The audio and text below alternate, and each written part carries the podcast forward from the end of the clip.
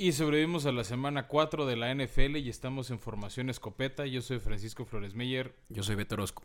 ¿Cómo estás, Beto? Muy bien, Fran, ¿tú? Pues bien, aunque creo que, no sé, yo sí me está cayendo de sueño. Creo que estuvo más divertido ver cómo se secaba la pintura que esta última semana de la NFL. Sí, sí fue una semana típica contra la, ante, la antepasada que sí estuvo muy movida, pero pues yo creo que fueron los juegos que no favorecían desde un inicio. Mira, entre eso y que creo que hubo más emoción por el tema COVID, de los diferentes casos que pasaban o no pasaban en la liga, creo que eso estuvo tantito más entretenido. O sea, la amenaza de que se jugaba o no se jugaba el Kansas Pats, al final se convirtió en un segundo lunes por la noche. Cam Newton no jugó, quién sabe si juega la siguiente semana. Pues vaya que son muchos puntos que vamos a tocar ahora mismo en los escopetazos. Pues venga, vamos a los escopetazos. Bueno, arrancamos con el primer escopetazo. Digo, la semana se me hizo aburridona.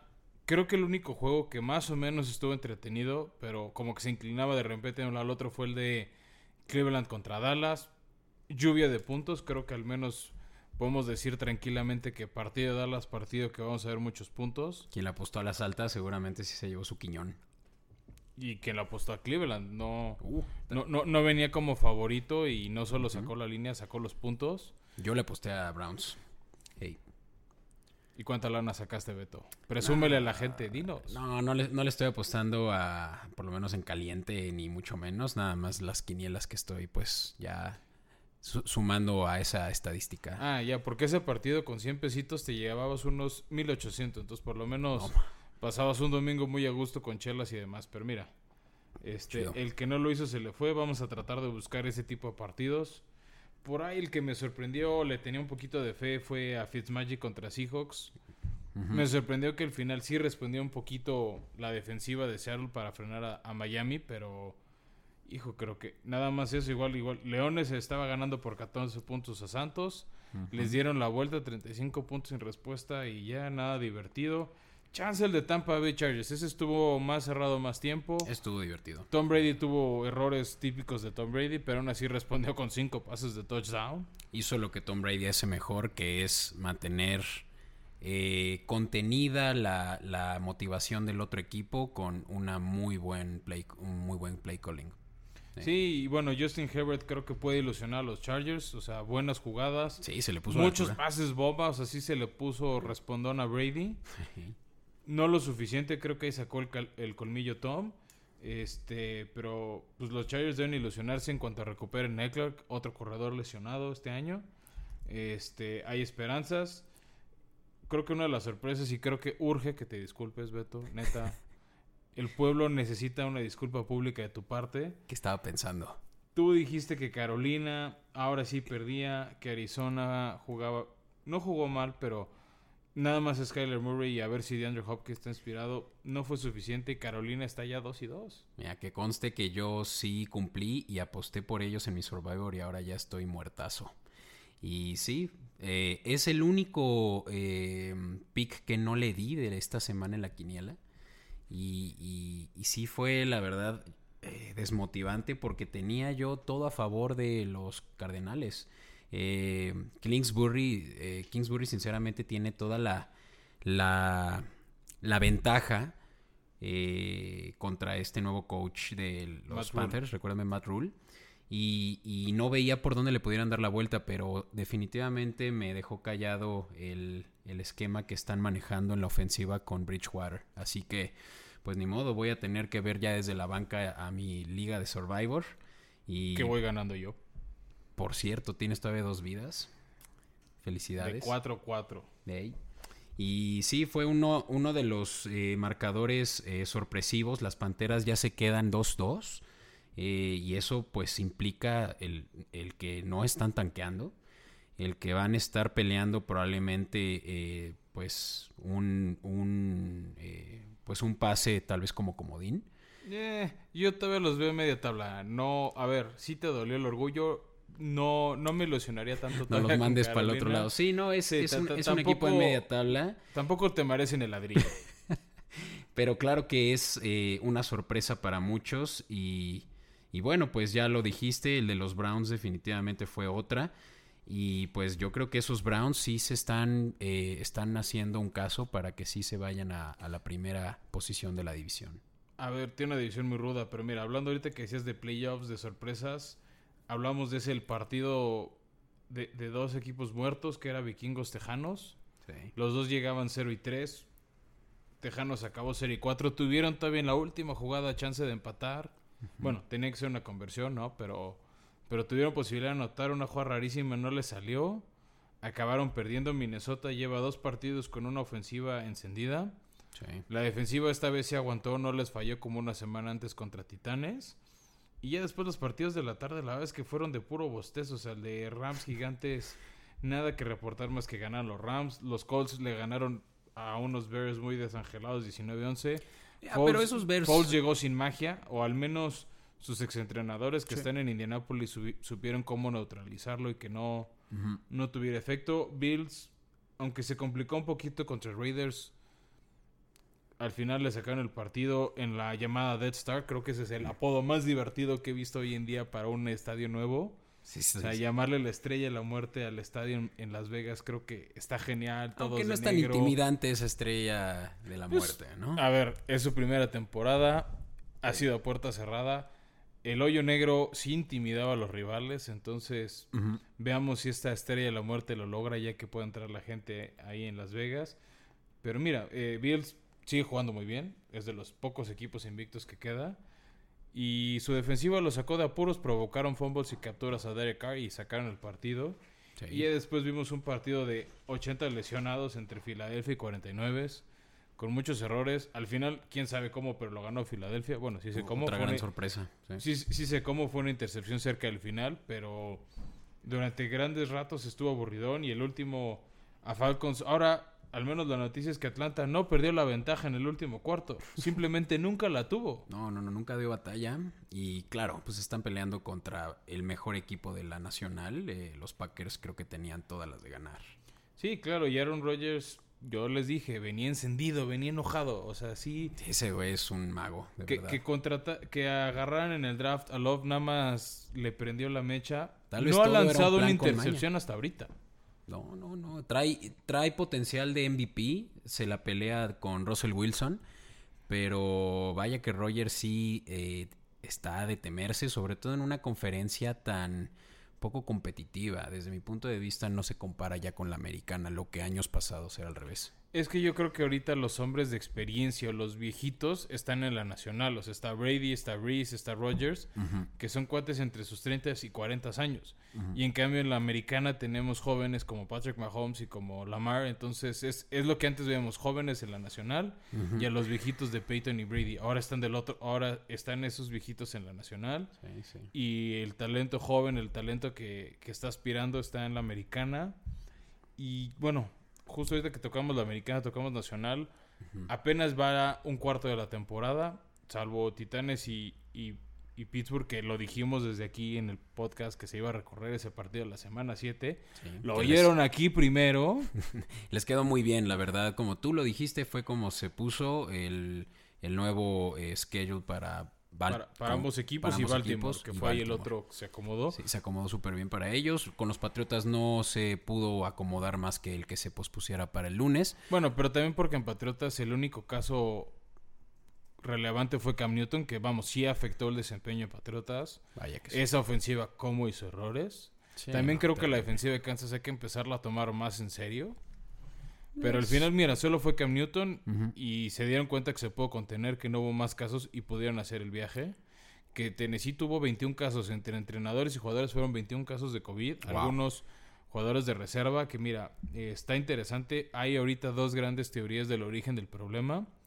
Una es descuido de uno o dos jugadores, que ya lo está investigando la liga y puede haber penalizaciones fuertes porque no respetaron los protocolos. Y no fue el primero un eh, coach de linebackers, me parece. Sí, al par- pero él no viajó a, a Minnesota y los jugadores no reportaron casos a Minnesota. De hecho, Minnesota no tuvo casos. Sí. Entonces, quiere decir, entonces al parecer el contagio fue en el regreso o fue algo ahí. Entonces hay una investigación de a ver si violaron alguno de los protocolos o las reglas que acordaron con la liga. Y Se puede haber multas fuertes para jugadores Mm, o incluso para el equipo perder picks de draft No creo que los hagan perder el partido, que sí, ahorita quiero tocar un poco esa parte. este, la otra teoría es que también tuvo COVID el chofer que llevó el camión del equipo al estadio. Entonces, tal vez la sospecha es que algunos de estos jugadores se contagiaron por este chofer. Este, porque no traían la máscara o se la movieron o algo mientras estuvieron en el camión.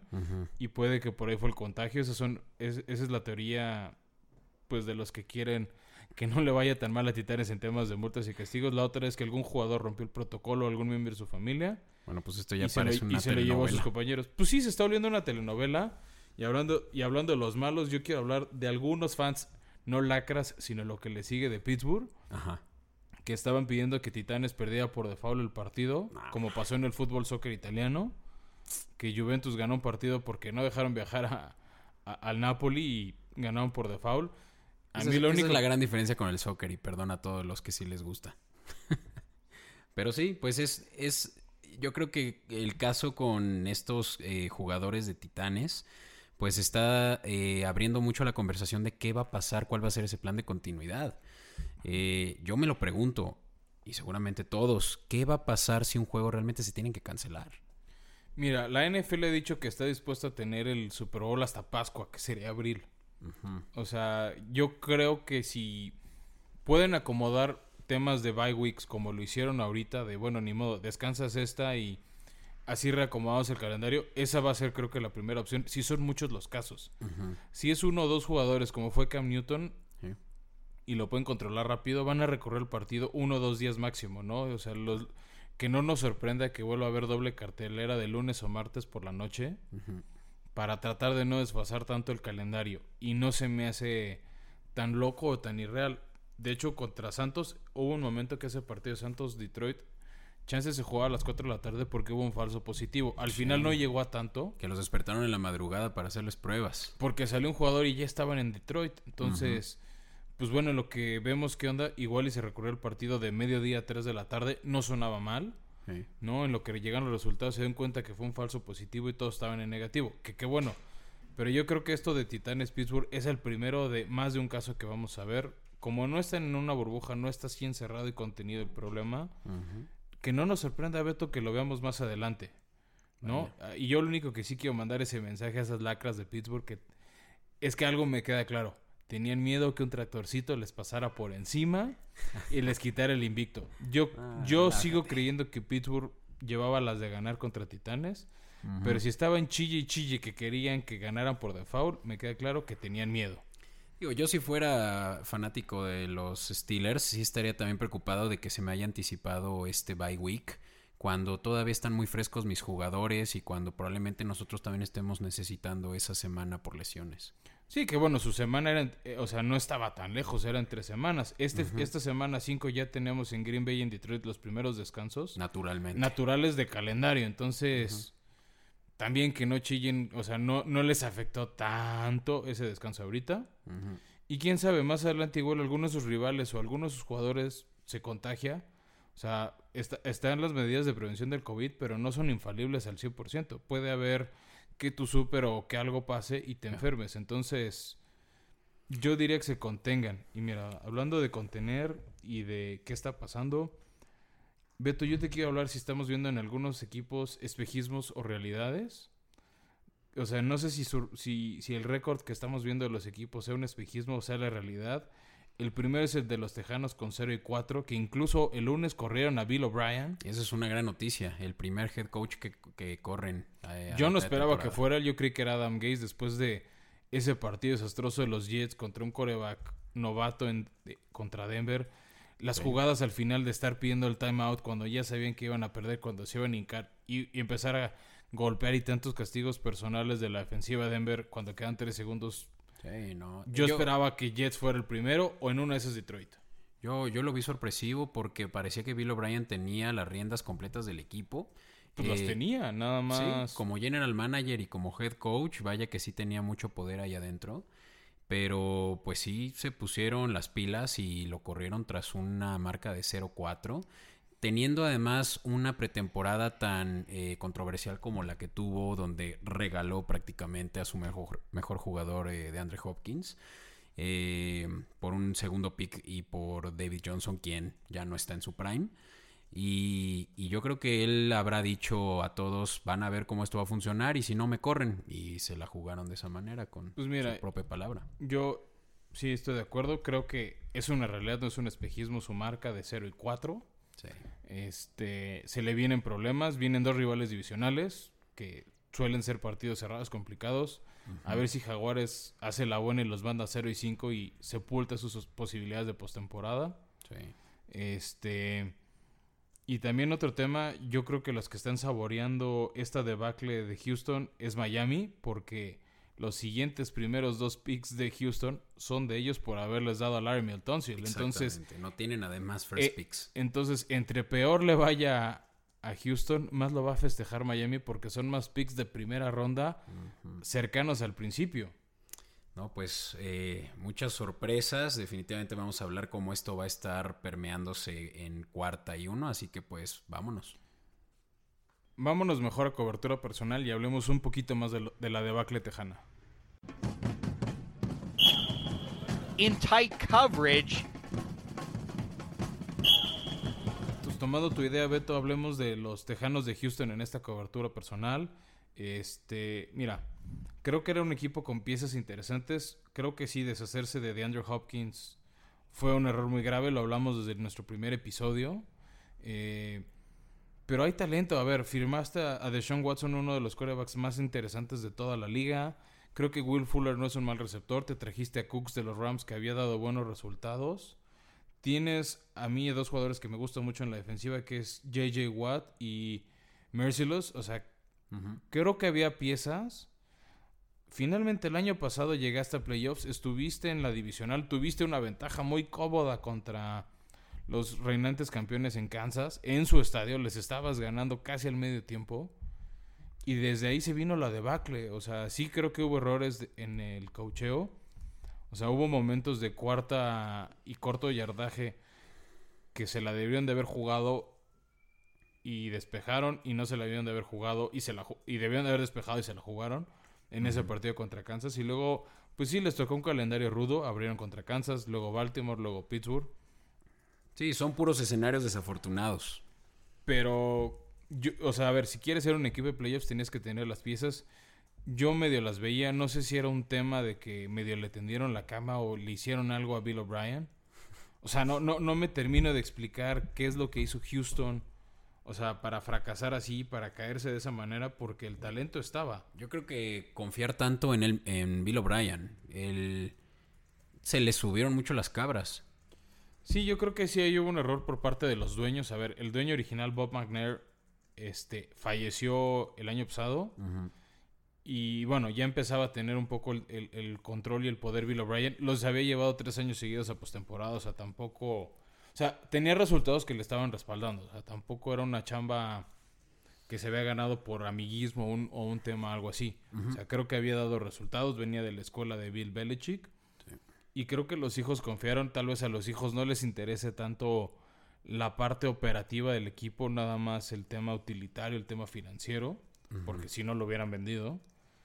Pero yo creo que confiaron demasiado. Les faltó mejor asesoría para ver si dejaban a Bill O'Brien o le tenían un gerente general. Ya había corrido Bill O'Brien a dos gerentes generales, por eso se quedó el rol. ¿Y qué gerente general va a poder tener esa autoridad por encima de alguien que tenía ese mismo puesto y también es head coach? Es que yo creo que hoy en día no puede ser head coach y ser gerente general. O sea, todas las decisiones de equipo. Porque ahí viene el error de David Johnson. A ver, ya, ya decidí deshacerme de Andrew Hopkins. Tal vez había un pleito personal entre ellos, no sé, nunca Ah, Nunca ha sonado algo así. Le iban a pagar mucho, le iban a tener que pagar mucho. Pues sí, tal vez quería liberar el espacio para poder pagarle a Sean Watson, pero bueno, ni modo. Este, y David Johnson, que no ha respondido, tú le dijiste, ya no está en su momento más espectacular. Desde esa rotura de rodilla ya no fue el que fue. Y pues sí, ni modo, se la tuvo que jugar con lo que tenía. Sí, pero él estaba jugando a Madden. Dime si no. O sea, le estaba haciendo del que juega, tiene el control y también el que hace el intercambio. Además, si eres el gerente general y vendiste que tu cambio iba a funcionar, pues ahora ni modo, te la tienes que jugar con David Johnson cuando tal vez no es tu mejor corredor. y, ni modo, y mira, pensando en lo que se le viene a, Tejanos, es un calendario un poquito complicado. Jacksonville, que aunque ahorita Houston es favorito por seis puntos en su casa, este, puede complicárseles. ¿Esa línea está modificada ya después de la noticia? Sí, sí, es la línea ahorita. En este momento que estamos grabando la línea, a ver si no cambia. Ahorita está favorito Houston por seis puntos. Mm. Creo que es por el tema local, porque Jacksonville también viene a perder contra Cincinnati. De ahí, Tejanos debe volar a Tennessee contra otro rival divisional que le, contra el que dividió partidos hace un año. Que dependiendo cómo le vaya contra Bills, podría llegar invicto. O por lo menos llegar 3 y 1. Bueno, tampoco te sorprendas si pierden contra los Bills. No, no, no, por eso a lo que refiero, pero es llegar tú con una marca de 1-4 contra un equipo 3 y 1. Sí, sí. De ahí reciben a los Packers en Houston, unos Packers que podrían llegar invictos. Este, de ahí otra vez contra Jaguares, pero ahora en Jacksonville. De ahí van a visitar Cleveland, que está jugando muy bien. De ahí reciben a los Patriotas, que yo creo que Cam Newton ya va a estar bien para esas fechas en noviembre y destruirlos. Visitarán Detroit, que se ve ganable para ellos. Es el primero que se ve ganable, porque los de los Jaguares siempre son complicados. Son complicados, pero al menos la balanza se ve pareja. No sé si ganable, se ve pareja. Luego reciben a los Colts, que ahorita para como están, me daría mucho miedo si soy Houston. Los Bears, que quién sabe cómo estén a esas alturas de la temporada. Otra vez los Colts. Uno tranquilo contra los Bengals y cierran recibiendo Titanes otra vez. Entonces. Puras defensivas fuertes. Se, les ven partidos complicados. La línea no está protegiendo a Deshaun Watson. Y eso creo que es a mí, como fan de Houston, lo que más me preocuparía. Que mi estrella de oro, eh, donde está apostada la lana, no lo están protegiendo. y la defensiva de Tejanos le están haciendo mucho daño. O sea, ya no es esa defensiva de miedo por JJ Watt. JJ Watt creo que sigue generando mucho respeto en la liga. Pero de ahí en fuera no están generando la presión que antes generaban. Cuando tenían no a Clowney, sí, ya no tienen esa... No están generando intercepciones como antes lo estaban haciendo sus esquineros. No le están dando campos cortos a Houston, entonces... Terrible, no sé, o sea, no me sorprendería nada ver que Houston acabe el año 5, 11, 6, 6, 10 y a ver qué pasa. Y creo que esa corneta nos dice que cambiemos de equipo. Vámonos, pues yo quiero también eh, hablar de un equipo que está pero en la mediocridad absoluta y son los eh, gigantes de Nueva York. The G-Man. A ver, ¿de dónde sale ese G-Man? ¿Quién lo... Quién, se los puso? Mira, los G-Man originales eran el FBI en los 30, en esa época que perseguían a los mafiosos como Al Capone y así. Esos eran los original, esos eran los G-Man originales. Y bueno, finalmente si eres gigante, este, pues ese tamañote, todo azul, creo que ahí hubo algún debraye de algún fan. Y se ha permeado este, en las transmisiones. Está simpaticón el apodo. Sí, sí, sí. Pero eso es lo único ahorita simpático. De los dos equipos de Nueva York, ya hablamos de los Jets la semana pasada. Un equipo más que también está 0-4 y que tienen eh, pues un nuevo eh, head coach. Ya, ya le dieron por fin cuello a, su eh, head coach anterior, no recuerdo tampoco su nombre. Ah, lo estoy, este, lo, estoy, viendo, pero mira, quiera, que no, ahorita ya se, ya se están reformando con Joe Judge y, este, este esquema que trae también, pues, eh, colegial y también siendo de la misma escuela que de Bill Belichick. Y pues por ahí también tienen eh, a eh, a este tan polarizante eh, coach, bueno, ex coach de los Cowboys, eh, Jason Garrett. Entonces, yo desde ahí Esa ofensiva está rara. Y yo, mira, yo creo que un problema de Jason Garrett y en general de los gigantes es que el alma y motor de su ofensiva era Saquon Barkley. se te lesiona por todo el año en la semana 2, o sea, sí se te desangela el equipo. Agarras a Devonta Freeman, que no es un mal corredor, pero pero no es lo explosivo, no es el talento y no es lo joven que era Barkley. Exacto. Y tienen además eh, pues ese hueco de Odell Beckham en los eh, receptores que no se ha podido cubrir. Eh, tienen buen deep, buenos corredores de ruta, pero Sterling Shepard no le llega ni a los talones de lo que antes hacía Odell. Y bueno. No, bueno, pero esa fue una decisión del equipo cuando Pat Shermer era el head coach. Pero ahorita, pero ahorita, a ver, hay algunos talentos, o sea, a mí y en Fantasy lo puedes ver, ¿no? O sea, Este, Sterling ha dado buenas yardas. Golden Tate también ha dado, buena, ha dado buenos puntos, ha hecho anotaciones. Esta temporada ah, yo creo que no llega ni a 100, 100 eh, yardas por recepciones. Eh, y es que yo creo que el problema es Daniel Jones. Yo sé que no era el coreback que querían los fans de los gigantes. O sea, o sea, cuando lo seleccionan en el draft hace un par de años, lo abuchean, abuchean la decisión. o sea, siempre abuchean a Goodell en el primer pick los fans. O sea, ya él está acostumbrado. o sea, es como Peña Nieto, ya sé que no me aplauden, ya sé que me abuchean. Sí, sí, sí. Este, pero dice Daniel Jones y sube Daniel Jones a recibir su jersey y lo abuchean. ¿Por qué te hubiera sido? En ese eh, draft estaba eh, disponible... Bueno, obviamente ya no iba a estar disponible, pero fue en el draft en el que se fue en primera ronda Murray. Y después de eso creo que tenías a Dwayne Haskins. Sí, y, de esos dos, pues por supuesto que el mejor era, y ya teniendo a Eli Manning en su última temporada como titular, si era una eh, o la única opción eh, Daniel Jones, quien no creo que sea el problema, Fran, sinceramente más bien está del lado pero sabes que yo creo que también hay veces que si el coreback llega al buen sistema, al buen equipo, funciona, o sea, y, me, y te voy a agarrar un ejemplo, equipos de Nueva York, Sam Darnold y Josh Allen, no sé si en estos Jets, con Adam Gaze, con el talento que tiene, Josh Allen sería el jugador explosivo que estamos viendo ahorita. No, tienes que tener un buen sistema. Porque también Sam Darnold tiene potencial, lo hemos platicado en la cobertura de los Jets, pero no se tiene eh, la estructura para que le puedan sacar jugo a su talento. Y también es muy temprano para decirlo de Danny Dimes. Eh, yo creo que todavía él está por demostrar que es un coreback que puede tener todo lo que se requiere para un coreback franquicia.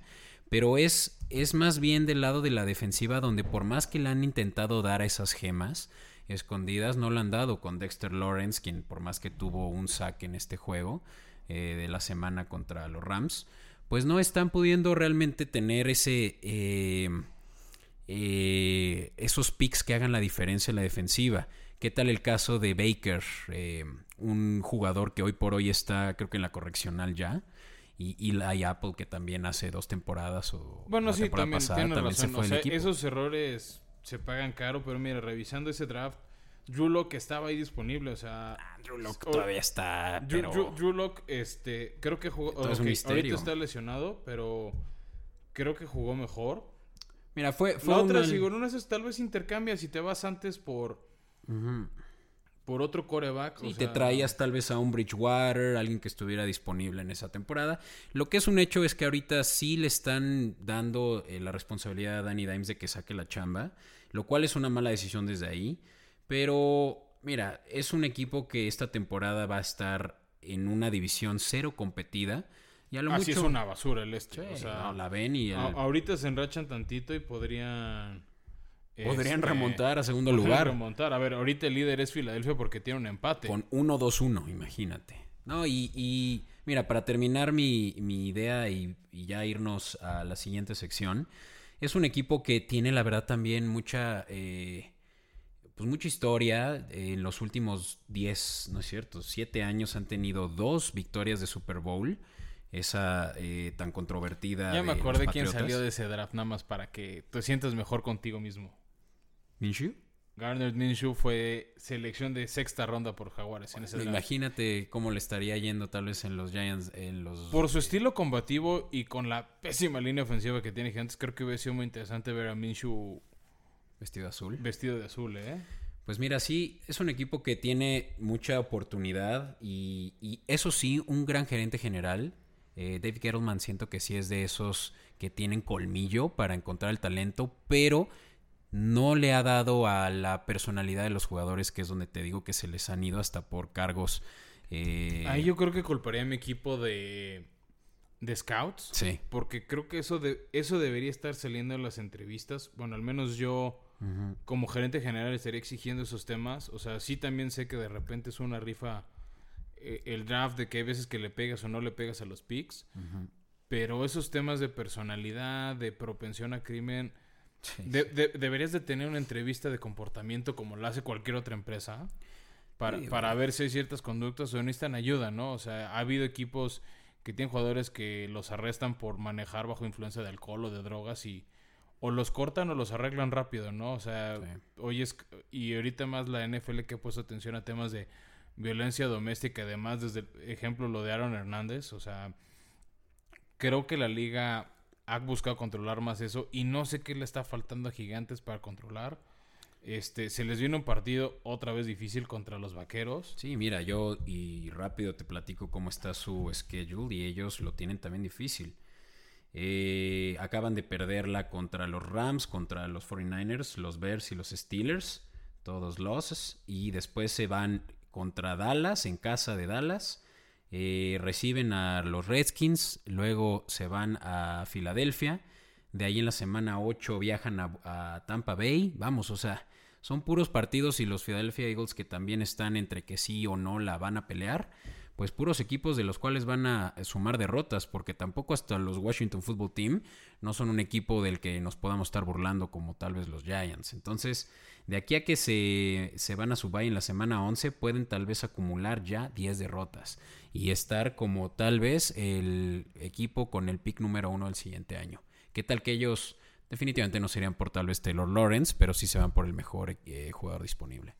Ojalá hagan eso. Yo creo que eso es lo que les debe dar esperanza. Y si yo fuera ellos, yo me empezaré a buscar tacles o guardias. O ya empezar a rezar. No, tienes que empezar a rezar. Pero tienes que armar una línea porque va a regresar con Barkley. Pues ya le apostaste a Daniel Jones, por lo menos exprímele un año más. O sea, en su tercer año a ver si la hace o no. Pero tienes que protegerlo. O sea, tienes que, tienes que, tienes que dar la oportunidad de que agarre algo que siempre le funcionó a Jason Garrett en, Dallas es que tuvo una buena línea ofensiva y por eso Tony Romo tuvo los números que tuvo. Dak Prescott los años con Garrett, bien que mal, fue productivo. O sea, la ofensiva de Dallas sí era productiva. Tal vez no confiaba ciegamente en ellos al final de los partidos, pero sacaban, sacaban la chamba. Y anotaban puntos. Y eso es lo que ahorita no estamos viendo con gigantes. y talento ofensivo de o sea, de jugadores que hagan resultados, ya lo hablamos, ya hablan sus receptores, Ingram, su tight este, también es bueno.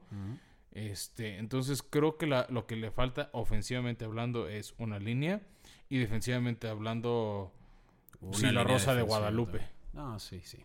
Pues bueno, eh, vaya que tienen estos dos equipos mucho en qué mejorar, pero pues vamos a continuar, ¿te parece? Pues sí, ya que hablamos de mejorar, vayamos al kit de emergencia para mejorar el fantasy.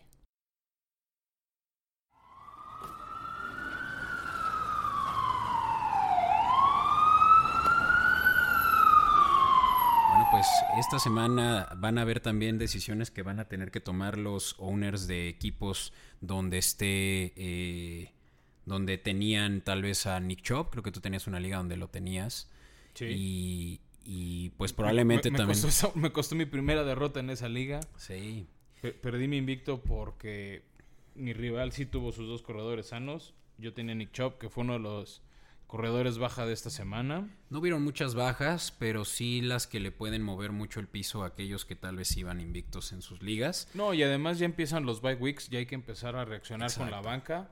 Y más porque es uno de los dos equipos que descansa es Green Bay, que había dado este, buenos resultados. Aaron Rodgers no había lanzado intercepciones, lanzó cuatro pases esta última semana. Este. Sí, y, y, también sus receptores y su corredor Jones eran de esos que habían dado muy buenos números a sus dueños. Tal vez no era. Jones no era un corredor tan espectacular, no sé, como Alvin Kamara, que creo que ahorita en Fantasy es, el corredor número uno por un buen rato, o sea, perdón, por un buen margen. Este, pero vamos, hay, es momento de reaccionar. También este, se, lesionó, se lesionó el corredor de los cargadores. Exacto, Austin Eckler. Eckler, que también era una de las apuestas de primera ronda o primeros picks de la segunda ronda en ligas de 8, 10, 12 equipos. Y ahí es donde tal vez puedes encontrar una oportunidad. Lo dije yo la semana pasada y tú justamente lo refutaste diciendo que tenían Austin Eckler como primer eh, running back, pero ahora sí es Justin Jackson quien va a tomar ese rol. Así que yo creo que ese va a ser el primer peleado.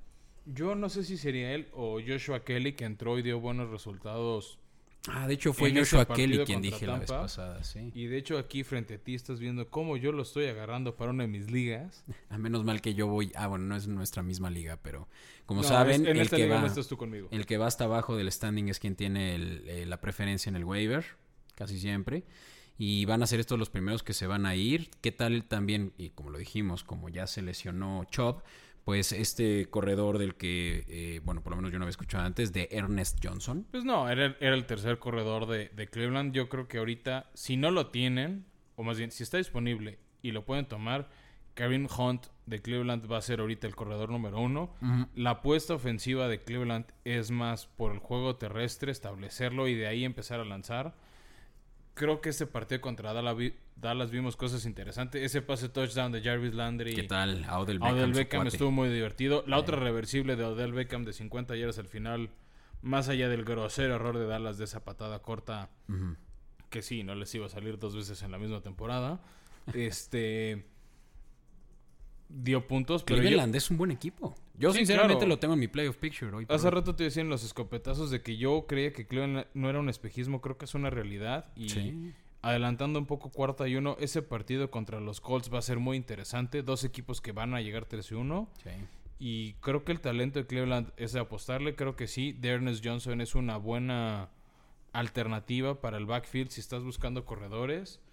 Uno de los receptores pensando que puede haber receptores y apostabas a, a los favoritos de, de Aaron Rodgers para, para, tu, para tu equipo es Hunter Renfro de las Raiders. Mm. Creo que es una buena opción interesante que no todo el mundo está volteando a ver. Sí, es que, este, bueno, yo lo he visto que lo toman y lo tiran por no tener esa consistencia. Sí, bueno, el único consistente, al menos a nivel recepciones de Raiders, es Waller, que fue secado por Bill Belichick hace una semana, pero de ahí en fuera ha sido un receptor constante el, ala cerrado de, los Raiders. Pero no sé, a ver, ¿tú quieres Jaguar? ¿Defenderías a Chenault o, lo recomendarías? A la Vizca Chenault. Eh, es, la tercera opción. Pensando en una banca de que tienes tal vez a un, jugador como Adams de los Green Bay Packers o tal vez alguien golpeado. Sí, sí lo tomaría. Si está disponible y ya tienes eh, la necesidad de tal vez cubrirte con el bye de Green Bay, si tuvieras por ahí algún receptor de Green Bay, que ahorita pues tienen muchas buenas opciones. Eh, Rogers, tal vez sí tomaría a Chenault. Pero, ¿qué te parece Nelson Anglor, quien también dio un buen juego? Lo recordarán que era una de las opciones que Carson Wentz tenía en Filadelfia. O, ¿por qué no? Eh, Trequan Smith, un receptor de, eh, los, de los Santos. Yo creo que Trequan Smith ahorita con la lesión de Michael Thomas está volviendo la opción cuando no corren con cámara. Eh, me agrada. Este, otro que creo que está empezando a hacer ruido, pero no es la opción número uno en, Bills, es Cole Beasley, que los vaqueros no creo que lo extrañen tanto, este, pero está haciendo muy bien las cosas en Buffalo como el receptor del slot. Es muy buen eh, corredor de ruta. Sí, no, y, es justo ese que va interno. Eh, está promediando unos 10 puntos por partido creo que es una buena opción, o sea, vale la pena contemplarlo. Y uno que si ya juega esta semana, creo que puede ser interesante, que mucha gente sé que lo agarró, lo soltó por lesión y tal vez, no sé si ya lo agarraría en este partido contra Bills, pero la siguiente semana sí. Es AJ Brown de Titanes, fue uno de los nominados a novato ofensivo del año, se lo ganó Kyler Murray, pero es un receptor que estaba promediando el año pasado de 9-10 yardas por recepción y estabas teniendo 4 o 5 por partido. Entonces estás hablando de un jugador que nada más de recepciones te está regalando 7, 8 puntos. No, si está disponible es porque todos están dormidos en esa liga, porque si es un jugador... Bueno, no ha jugado este año, ¿no? O sea, los primeros tres partidos estuvo lesionado.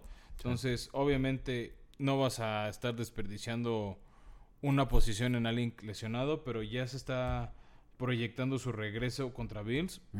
yo se los dije la semana pasada y uno que, todavía yo lo veo disponible en mi liga es Zach Pascal. Tiene apenas el punto 3% de roster, eh, roster. Pero pues tiene, digo, no son muchos puntos, pero 8.8 eh, puntos te puede dar pues sí la diferencia para poderte tal vez ya separar de tu rival. Eh, lo bueno de, este tipo de, ya a partir de ahorita que empiezan a haber semanas de Vice, es que hay ligas donde la, el bench es tan pequeño que hay gente que tiene que sacar buenos jugadores de su, de su equipo con tal de poder sí tener titulares. Y ahí es donde tal vez se les puede abrir la oportunidad de agarrar, no sé, un... Eh, no sé si Fitzgerald, no, de hecho Fitzgerald hoy por hoy no lo está haciendo también, si no mal recuerdo, por Hopkins. Pero vamos, muchas buenas opciones. ¿Qué tal Chase Edmonds de los Cardinals? Hablando sobre ellos. O sea, yo sí creo que ahorita ya es cuando se empieza a abrir esa brecha para que la gente sí pueda realmente agarrar talento ahí en la banca. Sí, no, yo creo que es momento este, de, poner atención al waiver, de ver a quién sueltan tus rivales, porque de repente te encuentras joyas en una liga donde estoy yo contra ti. No sé quién soltó, yo, quién soltó a Justin Tucker, el pateador, lo acabo de agarrar. Este. Es que pasa eso. Tengo que rastrear quién lo soltó, pero, agradezco que lo hayan soltado, ¿no? Si no, si no lo acostumbran a hacerlo, sí les recomiendo que revisen, así como si están en Facebook, el feed de todos los movimientos y por ahí vas a encontrar todo lo que se está tirando y vaya que son buenas opciones. Y Fran, ahora yo creo que ya es momento que lo hemos querido proponer antes, pero tal vez todavía estamos muy temprano en la temporada. ¿Qué hay de esa eh, necesidad que ya tienen muchos eh, eh, muchos equipos, bueno, muchas personas de hacer estos trades, a veces ya tan controvertidos que hasta el comisionado tiene que pues venir aquí a poner orden. Hablo de las ligas de fantasy. ¿Y qué jugadores tú comprarías bajo o qué jugadores venderías alto? Mira, yo creo que ahorita vender alto corredores que sabes que están siendo titulares. Pero así uno, así este, caliente. Mira, creo que Melvin Gordon no es de los que más reflectores llaman la atención, pero creo que es uno que puedes vender alto ahorita porque con las lesiones que ya hablamos de Saquon Barkley, eh, Christian McCaffrey, que fueron picks 1 y 2 en casi todas las ligas, este es un momento de contemplarlo. También Nick Chubb ahora lesionado. Eckler, ¿no? O sea, ya hablamos de cuatro receptores que se fueron en las primeras 8 o 9, picks, ni siquiera rondas. En la ronda 1, creo que esos cuatro corredores que están ahorita lesionados se fueron. Entonces yo creo que va a haber una que otra persona que empiece a tener pánico es que ahí es no donde tiene corredores. Están, y ahí es donde también están ya las buenas estrategias de ofrecer buen valor, pero que ahorita no te está dando muchos puntos y lo que necesitas es remontar. ¿Qué dices sobre Joe Mixon, por ejemplo? Joe Mixon no me termina de convencer. ¿Lo venderías este, alto? No. ¿No? Pero tal vez lo vendería en paquete.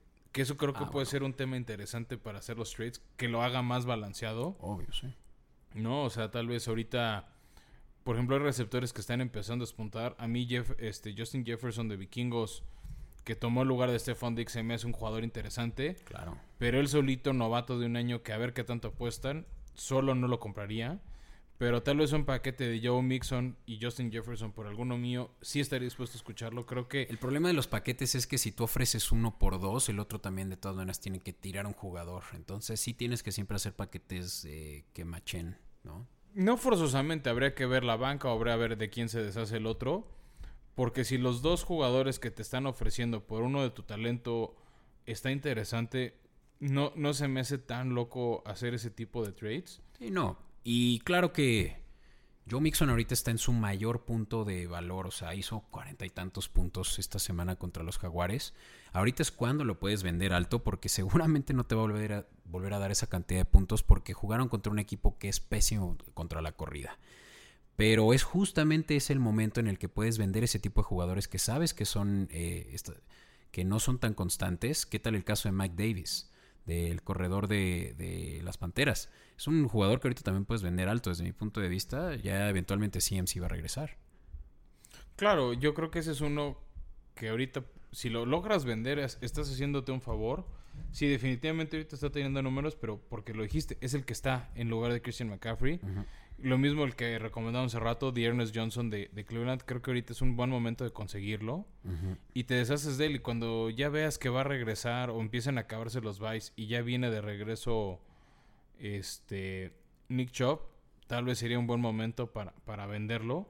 ¿No? Un jugador que creo que está interesante es Robinson de Carolina. Ahorita que hablabas, es un receptor que se ha ido ganando todas las confianzas de su equipo, que estaba súper desperdiciado en los Jets. Eh, Anderson. Anderson, perdón. Sí, dije Robinson, me equivoqué. Este, interpretando, pero sí, caché.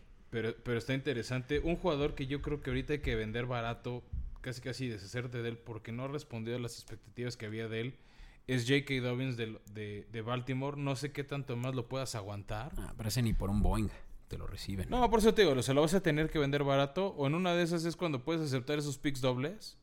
O sea, ese trade dices, bueno, me deshago de él con alguien de más o menos talento por dos. Tal vez alguien necesita un corredor para cubrir huecos o tener su banca llena porque en el waiver wire no ve nada interesante. Es que de verdad hay ligas donde no hay nada. Mira, ligas donde son dos equipos. Yo estoy en una de 14, imagínate. ahí es donde creo que un cuate como J.K. Dobbins, que bueno, cinco puntitos promedio a la semana no están tan terribles. Y dices, bueno, cinco puntos a alguien que está lesionado, que no va a dar nada, creo que lo agarraría. Este, yo creo que también es momento que la gente nos vaya diciendo o nos vaya preguntando a través de Escopeta Podcast en Twitter, pues si tienen ideas de trades o si o si están buscando talento, cómo pueden hacer propuestas y les vamos a estar contestando ahí. O, recomendaciones de, oye, me están ofreciendo a Mike eh, Thomas por Joe Mixon, ¿lo tomo? Sí, no. Eso estaría interesante que la gente nos pueda eh, solicitar esas recomendaciones. Sí, que de hecho ya tuvimos una cosa extraña, fue en la semana 1. Nos estaban preguntando que les ofre que querían cambiar. La persona que nos preguntó tenía en su roster a Saquon Barkley y a Matt Ryan y a cambio les ofrecían a Patrick Mahomes y a Dalvin Cook. Incluso en la semana 1, cuando no sabemos de las lesiones, sonó un pick interesante. Este, y claro que yo recibiría con gusto a Patrick Mahomes y a Dalvin Cook, que lleva dos partidos de más de 100 yardas. Sí, fue. Por en ese momento Saquon Barkley este, y Matt Ryan, que aunque no han ganado, sigue lanzando muchas yardas por partido. y Saquon ahorita lesionado, o sea, quien hizo ese trade se fue al traste. Pero en ese momento no sonaba mal, ¿no? O sea, creo que sonaba como un intercambio parejo. Oye, Fran, pues vamos a dar una vuelta repentina ya, porque ya casi se nos acaba el tiempo. Venga, vamos a cuarta y uno y hablar de la semana cinco.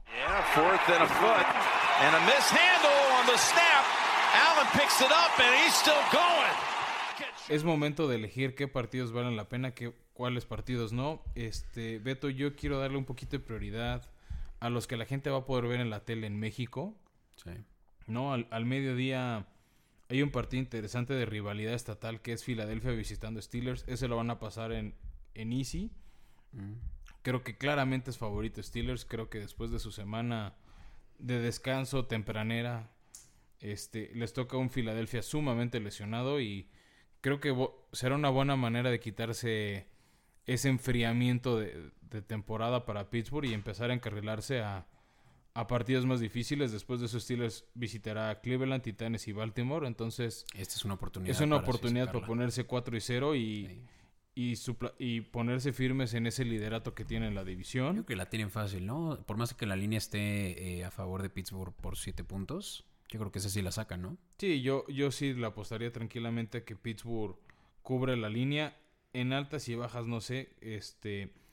Porque yo creo que Pittsburgh va a sacar los puntos que tiene que sacar para ganar. Lo que no sé si Filadelfia tenga la capacidad de hacerle daño a esa defensiva. A, esa defensiva, ¿no? O sea, yo, yo creo que esa defensiva de Pittsburgh va a capturar unas tres o cuatro veces sin problemas a Carson Wentz. si tuviera otra vida de Survivor, yo creo que sí me iría por los Steelers. Sí, yo creo que Steelers es un gran momento para, para agarrarlos en tema de Survivor. Este, yo sí ya empezaría a quemar ese cartucho, como dices. ¿Qué otro juego hay de televisión eh, nacional? En televisión nacional, en Fox va a estar Kansas City recibiendo a los Raiders. este es un partido divisional.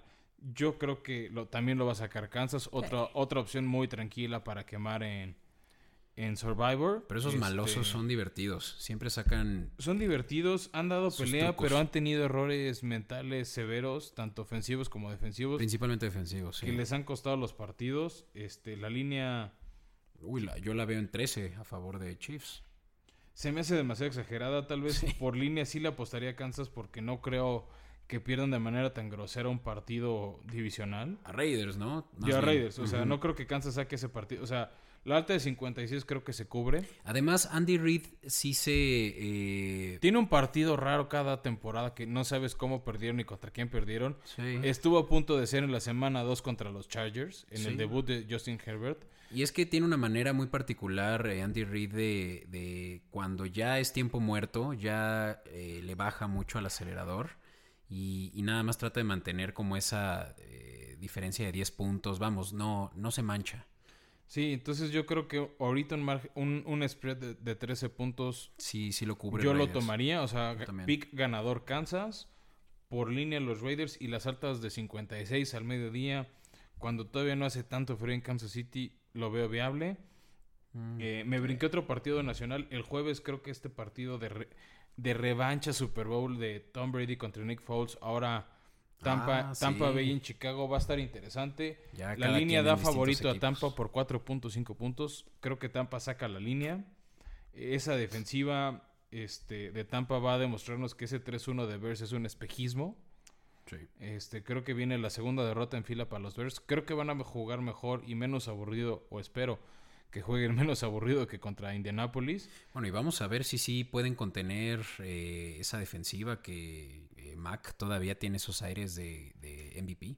No, claro, y Tom Brady ha tenido errores clave, pero creo que tiene muchos receptores para repartir el balón y generar daño. y, y, no me sorprendería ver a Tampa ganador. Otro equipo que puede, podríamos elegir en el Survivor si tienen vidas que quemar. Este, creo que Tampa contra, contra Chicago es una opción. Donde no veo tan fácil elegir para mi Survivor es, el otro partido que va a estar en Fox. Que, vale la pena decir que ese que mencionas es jueves por la noche. Sí, sí, sí, por eso regresé él porque nos lo habíamos brincado. Sí, sí. Pero ya yendo al domingo al mediodía, el otro partido que va a estar en Fox es el de Bills contra Titanes, duelo de invictos. Juegazo. Este, es un juego interesante. Bills que sí ha arrasado Josh Allen que está intratable.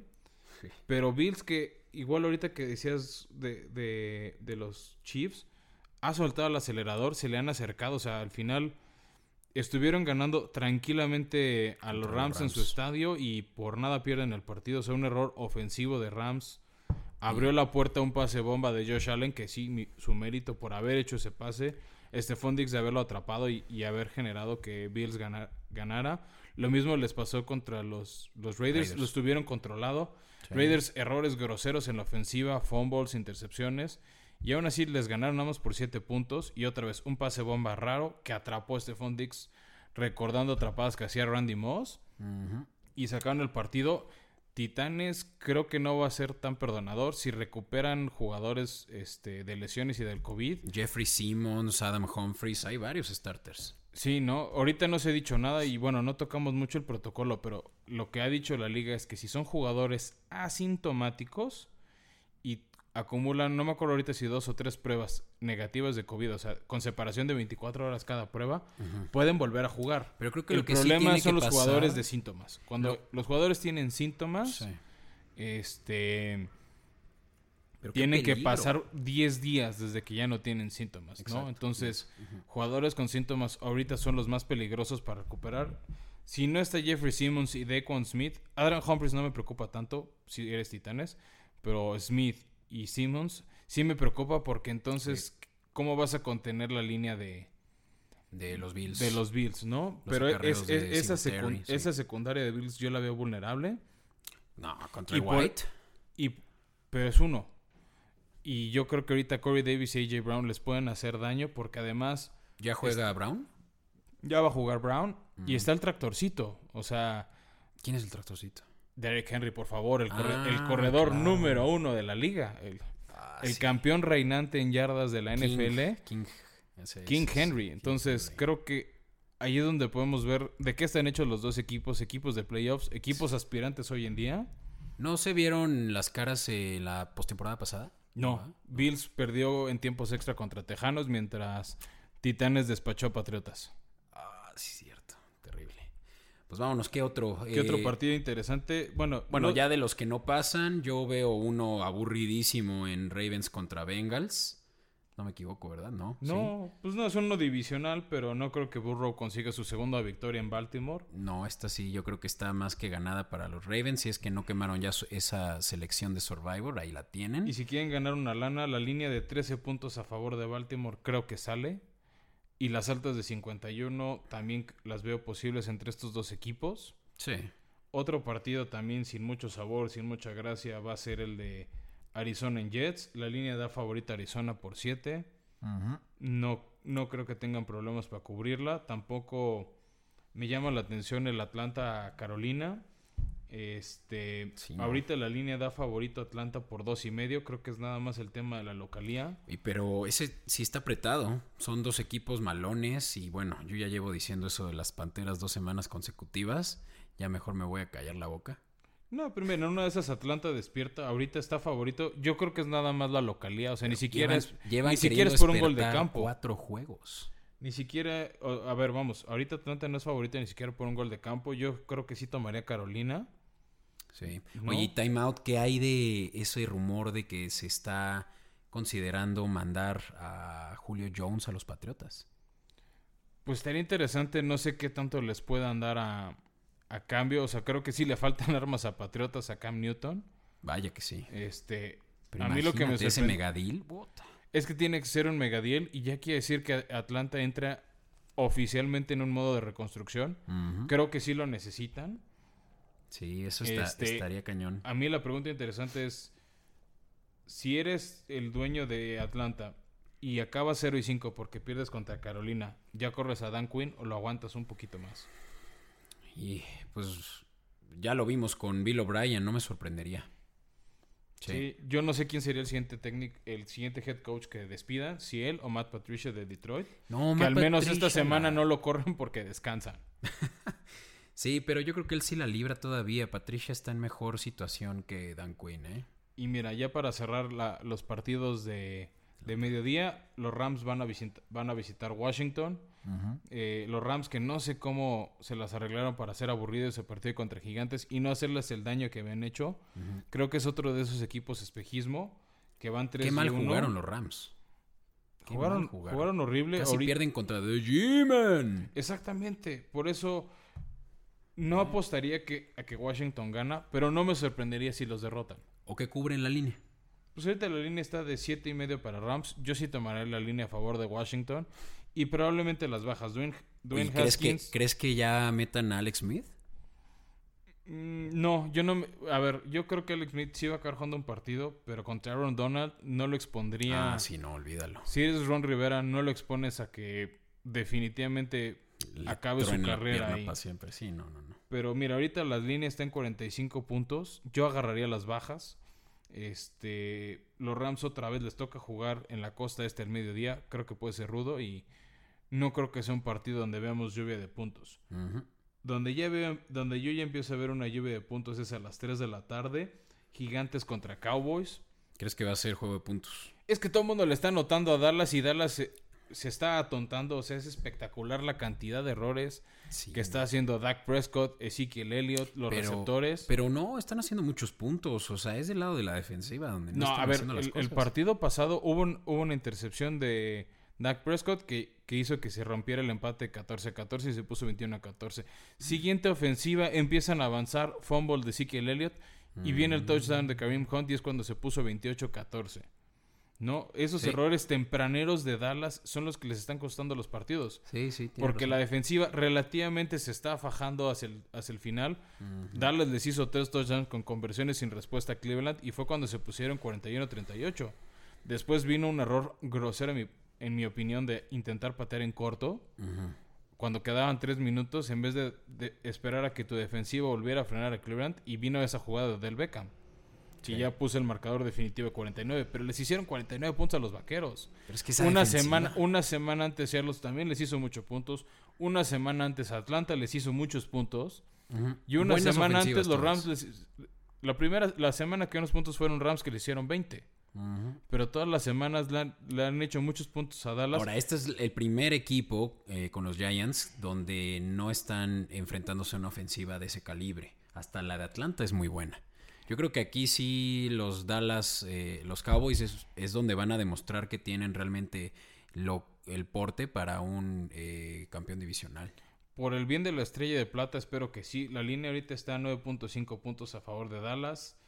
Muy Sí generosa. Sí, pod- sí la veo muy generosa, pero podría ser que Dallas ahora sí le dé el gusto a su afición y gane. La línea de 54 en altas, sí, o sea, yo creo que ahorita yo ya me voy a empezar a recomendar todas las altas en Dallas porque siempre es lluvia de puntos sus partidos. sí, sí, sí. Y tenemos por ahí también a mis Patriotas bien eh, recibiendo a los Broncos. Un juego que para mí es... ah, Y ese es el único del que no se ve un spread por lo del caso del COVID. Y... y- Ese, ese juego va a estar por Televisa para la gente que lo quiera ver a las tres y media. Excelente. Está en tela abierta, exacto, no hay no juega, será Rice, Raipen, ¿cómo se llama su eh, coreback sustituto de los Broncos? Ripien, que su, Ripien. su tío fue coreback ganador de Super Bowls hace muchos años cuando ni tú ni yo habíamos nacido. Mm. Este, si no, también, bueno, está Jeff Driscoll. A ver, ¿a quién, a quién le tiene más confianza a Big Fangio? Este, sí creo que Patriotas va, de- o al menos Patriotas debería de ganar este partido, no importa si es Brian Hoyer o Jeff Steedham el coreback titular. Este... Lo que es un hecho es que no va a jugar Cam. Por más que sea sintomático, no ha cubierto todavía el protocolo. Eh, bueno, no dependería. Como a él se le detectó el sábado y el, y el partido es el domingo, sí cubriría. O sea, tendría que juntar toda esta semana pruebas negativas para poder jugar. El tema es que entre a ritmo o Bill Belichick se la quiera jugar. Lo, porque de Cam no han dicho si tiene o no tiene síntomas. Eso es ahorita. Según yo ya dijeron que es asintomático. Ah, ok. Porque, por ejemplo, Titanes ya acumuló dos días hasta el momento de esta grabación sin casos de COVID. Se espera que el miércoles 7 de octubre ya abran instalaciones y preparen su partido. Híjole. No se ha dicho esa noticia de Cam Newton de que ya se ha presentado a entrenar. Mm. Entonces. No, yo creo que sí van a empezar con Stiram. Ya Hoyer tuvo su oportunidad y lo sentaron. Es que tuvo intercepciones muy groseras contra Kansas no, Decisiones estúpidas, la verdad. Pero sí, es un juego, creo que está muy a favor de los Patriotas. Por, con todo y que no juega Cam Newton, los Broncos no tienen ningún. Eh, yo creo que suspiro por el cual todavía puedan tener o ser contendientes como un equipo de tal vez media tabla. Y eso es porque tienen también una defensiva muy craqueada, ¿no? Tienen eh, a Von Miller también en la banca. Y... Pero Nick Chubb ha estado jugando bien, o sea, tuvo varias capturas, varios golpes, este, perdón, si Bradley Chubb tuvo un buen partido el jueves pasado contra los Jets, vienen descansados, entonces... Está... si, Patriotas cometen los errores que hizo contra Kansas City, no me sorprendería otra derrota de ellos. No, no, no, cállate, ¿no? Pero mira, hablando de otro partido que también está por tele, es el de, en Fox, va a ser el de Miami visitando San Francisco. Eh, partido de dos equipos con mucha afición en México. ¿Y por qué no se...? Bueno, yo no veo ahí tampoco línea. Yo creo que por todas las lesiones que está teniendo San Francisco. A ver, mm. eh, habían dicho que Nick Mullens era su coreback contra Filadelfia. Un, un Filadelfia sumamente parchado. Mm. Y una intercepción que les, de ellos les costó el partido. Y Sigurd Bethard, su tercer coreback, entró al partido, los llevó a un Ave María de empatar o ganar el partido. Pues bueno, iban a ganar, se anotaban nada más con el puro pase de anotación. Este, y San Francisco que si quiere mantenerse en la pelea en lo que regresa Jimmy Garoppolo, tiene que sacar este partido contra Miami, lo veo viable. Este Fitzmagic otra vez ya se empieza a pagar y la pregunta es si veremos a Tua debutar en San Francisco. Tal vez no de titular, porque ya está confirmado Fitzpatrick de titular. Pero no sé si en algún momento, ahorita que no está Bosa, que no están todos los defensivos pesados de, San Francisco, tal vez empezarle a dar minutos de juego y, que se vaya aclimatando en la ofensiva. Sí, un juego para mi gusto aburrido, pero por las lesiones de San Francisco. Aunque sería muy interesante ver a Tua Tango Bailoa ya como titular. No, ya está confirmado que no va a ser bueno, como... Sí, que entre. Sí. sí, que entre. El partido que creo que está interesante en la tarde, que no van a transmitir, pero pues hay que estar al pendiente de ellos, va a ser el de Indianapolis visitando Cleveland. Este, dos equipos de 3 y 1, dos equipos que ahorita, a cuatro partidos, están en posiciones de comodines, o sea, serían el equipo 6 y 7. En este momento, si fueran los playoffs, Cleveland visitaría Buffalo, Indianapolis visitaría Tennessee por los standings a cuatro semanas. Entonces, este, son esos partidos que tal vez sí, sí, en diciembre y en enero empiecen a dar dolores de cabeza porque puede ser el desempate. Claro. ¿No? Y Cleveland, que Miles Garrett creo que está recuperando o haciendo esa contrición por ese grosero error contra Pittsburgh. O sea, ese golpe. Eh. Agarrar el casco como un arma contra un oponente, creo que fue una pérdida de cabeza espectacular que le puede haber costado la carrera. Lo perdonaron. Creo que se ha arrepentido y ahorita está jugando de manera ejemplar, no está cometiendo castigos. Y Philip Rivers, que no se mueve nada. se vio mal en el juego pasado. Pareció ya. A ver, mi abuela a sus 88 años se mueve más que Philip Rivers detrás de esa bolsa de protección. Y no tiene una mala línea de protección. Tiene las mejores. Tiene una de las mejores líneas. La defensiva le está sacando al partido. Y esta, y esta ofensiva de Cleveland creo que va a ser la primera prueba de fuego seria de los Colts. Sí. ¿No? O del Beckham, Jarvis Landry, Kareem Hunt, Dearness Johnson. A ver cuánto daño le pueden hacer también este en Joku Hooper, los Titans de Cleveland. Y sin mencionar la defensiva, bueno, ya mencionaste eh, a Miles Garrett. pero son varios ahí, tienen un muy buen backfield que va definitivamente ya a ponerle complicado a los Colts este partido. Sí, yo ahí se encuentra en esa línea de apuestos de tres intercepciones de Rivers, yo la compraría. Veamos qué pase ya para cerrar el domingo en la noche. Night Football. No, te comiste el vikingo Seattle el domingo en la noche.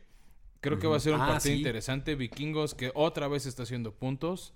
Se van a meter al clink a intentar ganarle a Seattle que va invicto. Sí, sí. A mí lo que el duelo interesante va a ser esa ofensiva de Vikingos que empieza a despertar con Johnson, con Thielen, con Cook, con Captain Kirk. Y una defensiva de Seattle que está permitiendo muchos puntos. Miami les hizo 23. Sí, Se pusieron un touchdown de empatar el partido. Entonces. Ese es el talón de Aquiles ahorita de los Seahawks. Y si van a querer realmente sí ponerse como favorito de la nacional, van a tener que demostrar ante los vikingos que su defensiva sí es en serio. Sí, por eso te digo, se me hace interesante y no me sorprendería que Vikingos le quite el invicto a Seattle. De todos modos, Vikingos se quedaría cerca del sótano de su división con 2 y 3. La línea está en 7 a favor de Seahawks, lo que, pues si tu argumento es válido, pues es una gran oportunidad para apostarle a los... Eh, claro, ¿no? O sea, como cualquier apuesta habrá sus riesgos, pero es una que yo tomaría. Y ya para cerrar la semana, este, veremos a Justin Herbert en prime time, como dijiste, el Monday night, visitando a los Santos de Nueva Orleans. Unos Santos que Drew Brees no ha estado tan fino, pero Alvin Kamara le está sacando las papas del horno. Hablaste de Trecon Smith, está Jared Cook. ¿Regresará eh, Thomas? Lo están guardando, lo están Lo están guardando, lo están preparando. Creo que ahorita con su marca de 2 y 2, Nueva Orleans no se ha complicado la vida demasiado. Yo aquí sí le, este apostaría a la línea. Eh, Los Chargers creo que sí la cubren con 7.5 y es un equipo de los Chargers que a mí me gusta mucho, por más que tienen bajas en la defensiva. Joey Bosa es un monstruo y le va a complicar la vida a, la ofensiva. Claro, yo creo que Chargers ha, sido un, esos equipos espejismos con su marca negativa, este, o por lo menos un equipo que ilusiona eh, y vamos, hay que, yo creo que es que es una buena oportunidad para los Chargers de demostrar de qué están hechos, pero Sí, si la línea está por más de 6 puntos, yo tomaré la línea a favor de Chargers. Porque creo que Nueva Orleans va a ganar por 3 o 4 puntos el partido. Sí, sí, sí, yo también le voy a apostar esa línea y, y es un juego muy interesante, a mí me gusta mucho. Ya. Y bueno, antes de cerrar el programa, Beto, este, recordarle a la gente que lo prometido es deuda. A partir de esta semana 5 vamos a sacar el especial con, con regalo de nuestra parte de Picam. Vamos a poner toda la información en nuestra cuenta de Twitter, arroba escopeta podcast. Es a través de la app de NFL Pick'em. Lo pueden hacer desde su celular, desde una página web. Lo único que tienen que hacer es elegir a los ganadores, suscribirse al, grupo de formación Escopeta. Les vamos a dar toda la información, insisto, por Twitter o en nuestras cuentas personales. Ahí, ahí vamos a fijar el, el, tweet para que se suscriban y insistimos, el premio al ganador va a ser una gorra de su equipo favorito y una gorra oficial. Entonces, lo único que les pedimos para tomarlos en cuenta es que nos, nos arroben un tweet o por mensaje directo que ya se suscribieron, de qué equipo van a querer su gorra para que la vayamos contemplando si es que van de punteros. Y que nos sigan. Y que nos sigan, ¿no? O sea, esa es, la única condición. Nos tienen que seguir en Twitter. Redes sociales. en redes sociales demuestren que nos están siguiendo y si son ganadores recibirán su gorra de parte de nosotros. Y que tienen que quedar como campeones de aquí al final de la temporada en la quiniela. Sí, o sea, es solo un ganador de aquí a la semana 17. Nice. Y ya en playoffs vendrán a recibir su premio en nuestras manos. Bueno, si, si es que viven en Ciudad de México, si no, se las enviaremos por paquetería. Y si nos ganan. Porque obviamente, ¿no? Tienen que ganarnos. Tú y yo, Beto, tenemos que estar suscritos a ese grupo y estar metiendo nuestros picks. Este, pues porque seguramente, bueno, ahorita ya estamos haciendo nuestra pequeña fanbase, pero la oportunidad que ganen es, es alta. Sí, recomienden amigos, ¿no? E, eso nos va a ayudar mucho. Por favor, suscríbanse. Estamos en, en, todas las plataformas. Ahorita vemos muchas personas que nos escuchan en Spotify, en Apple, en, en Google Podcast. Este, recomiéndenos con sus amigos. Invítenlos al concurso de, de Pix a ver quién gana. Por lo menos apuesten contra sus amigos. Nada más tienen que decir el ganador, no es de marcadores, no es de altas, no es de bajas, no es de puntos. Sencillito. Está muy sencillo de participar. Y nada, agradecemos que nos han escuchado hasta ahora. Síganos recomendando. A mí me encuentran en Twitter, arroba Flowersmeyer con I con W. A ti, Beto, en. En Twitter como DVTO31. Coméntenos, este, ríanse de nosotros, díganos cuando creen que estamos mal en nuestras opiniones. Ese es el chiste de esto. Y bueno, espero ganen en el Fantasy esta semana. Y si por alguna razón son parte de la Bills Mafia, espero que pierdan y vean caer el invicto contra los poderosísimos titanes. Muchas gracias por escucharnos y nos vemos hasta la próxima semana.